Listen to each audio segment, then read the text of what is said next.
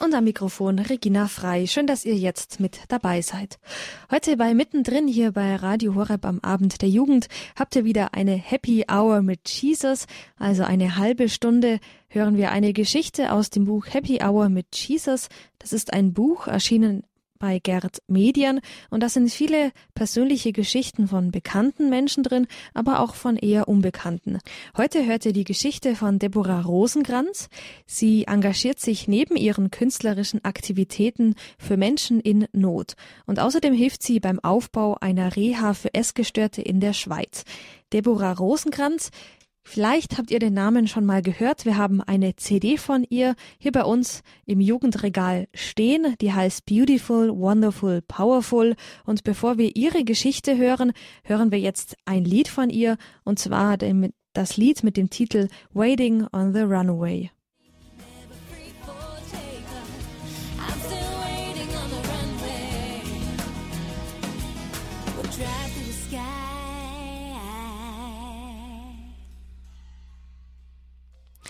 Deborah Rosenkranz mit dem Lied Waiting on the Runaway.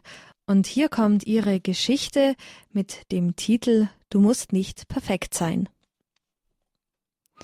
Eigentlich war ich, trotz meiner großen Klappe, schon immer ein Mädchen mit großen Selbstzweifeln. Ich stand zwar immer im Mittelpunkt, hatte stets was Neues zu erzählen und immer gute Laune, doch eigentlich wollte ich damit nur meine Schwächen überspielen. In mir herrschte der endlose Drang, alles besser zu können als andere. Zum Beispiel in der Schule. Ich habe allen Ernstes geheult, als ich in der Englischprüfung einen einzigen Fehler gemacht hatte. Auch im Sport wollte ich unbedingt zu den Besten gehören. Ich habe sämtliche Sportarten gespielt, Basketball, Handball, Volleyball und mit den Jungs Fußball. Nur um aufzufallen. Und da wären wir schon beim Thema. Ich war beliebt, doch nicht geliebt. Schon im Alter von zwölf Jahren brachte ich 77 Kilo auf die Waage. Klar, das war etwas zu viel und man sah mir das Gewicht auch an, doch eigentlich fand ich es nicht ganz so schlimm. Bis mir aufging, dass ich genau deswegen wohl nie einen Freund haben würde. Schon jetzt fühlte ich mich als Außenseiter, besonders dann, wenn es um Partys ging. Selbst zur Schuldisco lud mich nie einer ein. Wie würde das später erst werden? Also fing ich an zu hungern. Ich hungerte so extrem, bis ich knapp 30 Kilo abgenommen hatte, mir die Haare ausfielen, meine Periode ausblieb, ich ständig fror, blaue Flecken am ganzen Körper hatte, aggressiv wurde und Herzrasen bekam. Klar, ich fühlte mich wie ein Häufchen Elend, doch in dieser Zeit habe ich mir das nicht eingestanden. Auch in meinem abgemagerten Zustand wollte ich noch die Starke sein, die Bessere, und spielte dieses Spiel mit, bis auch mein linkes Bein den Geist aufgab. Plötzlich hatte ich kein Gefühl mehr im Bein, es fühlte sich auf einmal taub an, ich bekam eine Riesenpanik. Meine Eltern waren natürlich besorgt um mich. Einmal bekam ich mit, wie sie mitten in der Nacht wach lagen und für mich beteten. Naja, es war eher ein Schreien zu Gott. Es klang so verzweifelt, aber dennoch voller Hoffnung. Ich ging leise näher an ihre Schlafzimmertür, und schließlich öffnete ich sie und gestand meinen Eltern unter Tränen, ich möchte gesund werden. Ich brauche auch diese Kraft, die ihr aus dem Gebet schöpft. Es war für mich ein sehr wichtiger Schritt, mich vor allem dafür zu entscheiden, gesund werden zu wollen.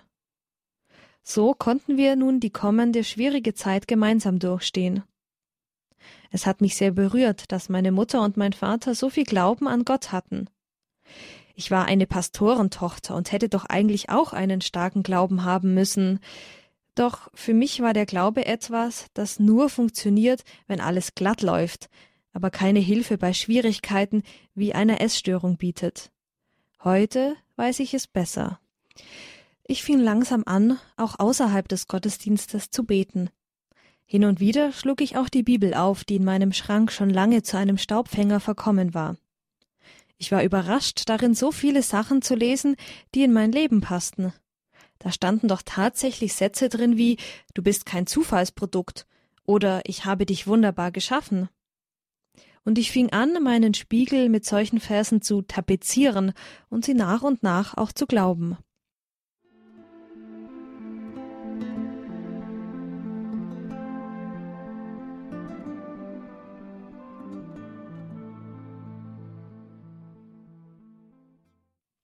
Ja, ich hatte viele Jahre meines schönen Teenagerlebens an die Essstörung verloren und war nun glücklich, endlich meinen Traum leben zu können.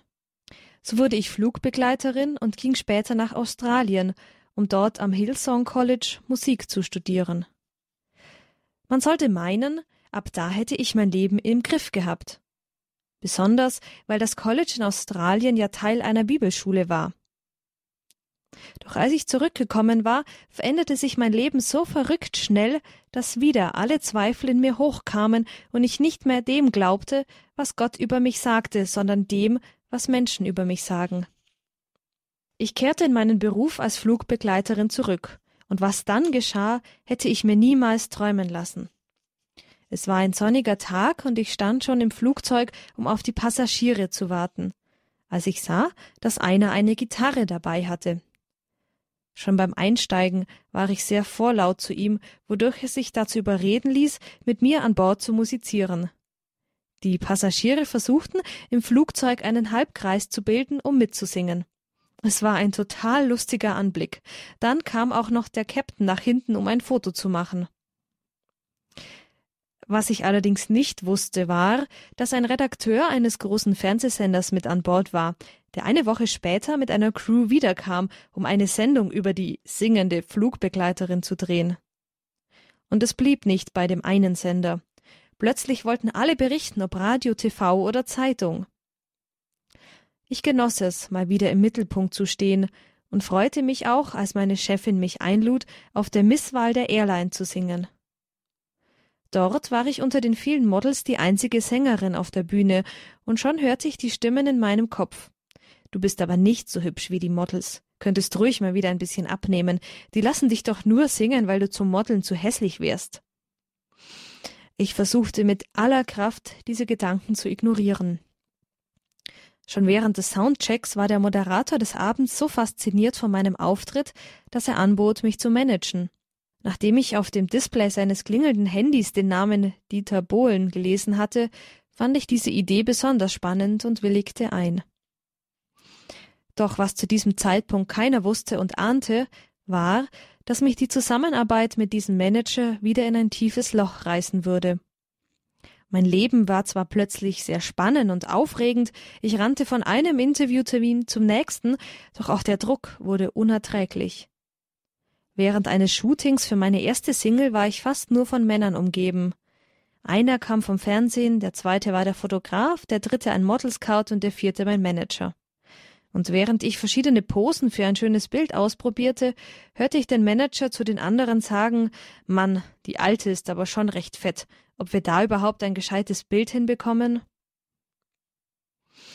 Es tat so unglaublich weh, ihn das sagen zu hören, doch ich glaubte ihm und hinterfragte nichts. Auf dem Weg ins Tonstudio sagte er noch, du hast wahrscheinlich gehört, worüber wir gesprochen haben. Klar hatte ich das. Und dann fuhr er fort, es ist leider wahr, in diesem Business wirst du nie Erfolg haben, wenn du so fett bist wie jetzt. Am liebsten hätte ich losgeheult. Doch die ungeschminkte Wahrheit ist, dass ich überhaupt nicht fett war. Doch statt mich von diesem Manager zu trennen, versuchte ich mich von meinen Kilos zu trennen. Das Problem war nur, dass ich nie Zeit hatte, um zu trainieren. Also musste ein Laufband her, das ich in meine winzig kleine Wohnung quetschte. Jede Nacht stand ich dann auf, um mindestens eine Stunde zu trainieren. Und wieder begannen die Kilos zu purzeln. Ich stand unter extremem Druck, den ich mir teilweise selbst machte. Aber ich wollte doch so sehr anderen gefallen, dazugehören, Erfolg haben. Eines Tages saß Stefan Raab mit Elton John und der ganzen Crew bei mir im Flugzeug. Sie waren so fasziniert von meinem Auftritt, dass sie mich ein paar Tage später anriefen, um mich in die Sendung einzuladen. Ich trat in meiner Stewardessenuniform auf und merkte, wie sie schon wieder viel zu weit geworden war. Bereits dreimal hatte ich nun schon das Kostüm enger schneidern lassen. Mir ging es plötzlich durch den Kopf, dass das nicht gesund sein kann. Ich fühlte mich schon so schwach und wurde ständig krank. Obwohl ich erst circa acht Kilo abgenommen hatte, fühlte ich, dass ich schon wieder auf dem Weg in die Magersucht war. Und ich wusste ja, wie schnell aus einer kleinen Diät eine gefährliche Essstörung werden konnte. Aber das wollte ich auf keinen Fall noch einmal erleben. Ich wollte leben, gesund sein, Freude und Freunde haben. Doch wie kann man den Erfolg haben, wenn man nicht perfekt aussieht? fragte ich mich immer wieder. Mir wollte es einfach nicht in den Kopf gehen, dass das funktioniert.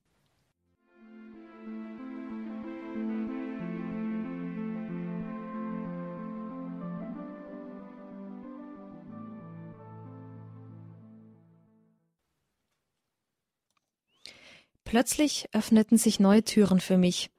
Wie durch ein Wunder traf ich im Flugzeug einen Mann, der schon jahrelang im Musikbusiness ist. Wir sprachen lange miteinander. Ich schüttete ihm förmlich mein Herz aus, bis er sagte Ich zeig dir, dass es eigentlich ganz anders läuft. Du bist einfach an die falschen Leute geraten, du musst nicht perfekt sein. Du musst du sein, authentisch und hart an deinem Talent arbeiten. In den folgenden Wochen durfte ich Tourneen von Weltstars wie Justin Timberlake und Beyoncé begleiten. Abgesehen davon, dass das unglaublich war, konnte ich sehen und erleben, wie normal sie alle sind und auch essen. Es war sehr befreiend und heilend für mich, das mitzuerleben. Es gab auch keinen einzigen, der auf die Idee gekommen wäre, mir zu sagen, dass ich nicht gut genug oder sogar zu dick sei. Und hier spreche ich nicht von Möchtegern-Managern, sondern von Weltstars. Nach diesen Tourneen ging auch mein hektisches Leben weiter. Interviews, Fernsehaufzeichnungen und Auftritte. An einem schönen sonnigen Tag hatte ich einen Dreh mit dem Schweizer Fernsehen in einem Vergnügungspark. Ich wurde stundenlang geschminkt und zurechtgemacht, dass ich mir vorkam wie eine Prinzessin. Es war einfach ein perfekter Tag. Auf dem Heimweg strahlte ich mit der Sonne um die Wette, bis ich plötzlich aus dem Nichts heraus sah, wie ein Motorradfahrer durch die Luft wirbelte. Er knallte vor mir auf den Boden und blieb regungslos liegen. Ich fuhr sofort rechts ran, und da sich schon jemand um ihn kümmerte, ging ich zu dem Pärchen, das ihn übersehen und angefahren hatte. Ein älteres, liebes Ehepaar. Der Mann war total verzweifelt und seine Frau hielt fest seine Hand. Ich fragte sie, darf ich für sie beten? Das war das Einzige, was ich tun konnte. Da saß ich nun im Dreck, in meinen High Heels, in schönen Klamotten, mit meinem Erfolg und meinem aufregenden Leben und hörte den Arzt schreien Wir haben ihn verloren. Todeszeit 18.43 Uhr. Und der Mann neben mir brach zusammen. Ich habe Tage gebraucht, um dieses Erlebnis zu verarbeiten. So vieles wurde mir plötzlich klar. Was habe ich von meinem Erfolg? Was spielt es für eine Rolle, ob ich fünf Kilo mehr oder weniger wiege? Was bringt es, sich übertrieben aufzustylen und so zu tun, als wäre man wichtiger als alle anderen, wenn dann so etwas passiert? Da hilft es mir auch nicht, eine Beyoncé zu kennen. Ich fing an, intensiv über mein Leben nachzudenken. Mir wurde bewusst, wie oft Gott mir schon aus meinem Müll herausgeholfen hatte. Und wie treu er zu mir war, auch wenn ich keine persönliche Beziehung zu ihm hatte. An diesem Tag traf ich die Entscheidung, ganz für ihn zu leben, nicht nur in meinem privaten Leben, sondern auch auf der Bühne. Ich beschloss, keine Bühne mehr zu betreten, um mich zu verkaufen, sondern um anderen die Wahrheit zu erzählen. Dass Jesus jeden liebt und sich wirklich um unsere Alltagsprobleme sorgt und dass ihn auch unsere Kalorienzählerei interessiert. Ja, ich glaube sogar, dass ihn Schuhe interessieren. Kurze Zeit später hatte ich einen Auftritt in der Nähe von Frankfurt. Es war ein Jugendgottesdienst. Nach dem Auftritt wollte ich sofort losfahren, weil ich noch drei Stunden Fahrt vor mir hatte. Doch da hörte ich den Pastor sagen Warte bitte noch, wir trommeln alle zusammen, damit wir noch für dich beten können. Ganz ehrlich, ich dachte nur, oh Mann, ich will doch jetzt losfahren. Während des Gebetes fielen immer wieder die Worte Schicke ihr Schutzengel mit auf den Weg. Und dieses Gebet habe ich auf dem Heimweg dringend gebraucht. Bei 160 kmh sprang plötzlich ein Fuchs in mein Auto und mein Wagen schleuderte mehrere hundert Meter über die Autobahn. Ganz ehrlich, ich hätte gedacht, dass ich sofort losfluchen würde, doch meine ersten Worte waren Jesus, Jesus, Jesus. Und es kam auf einmal so ein tiefer Friede und so eine Ruhe in mein Auto. Ich weiß, es ist schwer, sich das vorzustellen, aber es war ein unglaubliches Gefühl, sich in so einem Moment getragen und beschützt zu fühlen. Das Auto kam zum Stehen und abgesehen vom Totalschaden ging es mir sehr gut. Schutzengel. Ich weiß nicht, ob ich so entspannt gewesen wäre, wenn ich vorher nicht die Entscheidung getroffen hätte, mein Leben in Jesu Hände zu geben. Wieder schoss mir der Gedanke durch den Kopf, da kann dir dein Erfolg oder deine Beziehung zu Stars nicht helfen. Mein Leben ist nach wie vor turbulent, doch auf meine Teenagerzeit zurückblickend kann ich sagen, es war der schönste Tag, als ich endlich zu mir selbst stehen konnte und aufgehört habe, mich mit anderen zu vergleichen. Als ich verstanden habe, mein Wert wird nicht bestimmt von Äußerlichkeiten oder vom Erfolg. Und das möchte ich dir mitgeben. Genieße jeden Tag und freue dich über das, was du hast. Stell dich vor den Spiegel und fange an, die Dinge auszusprechen, die dir an dir selbst gefallen. Sind es die Haare, deine Augen oder deine lustigen Grübchen? Vielleicht fällt es dir anfangs ja noch schwer. Dann tu es erst recht, denn weißt du was? Es gibt keinen wie dich. Es könnte keiner deinen Platz ersetzen. Du bist gewollt und geliebt. Einfach beautiful, wonderful, powerful.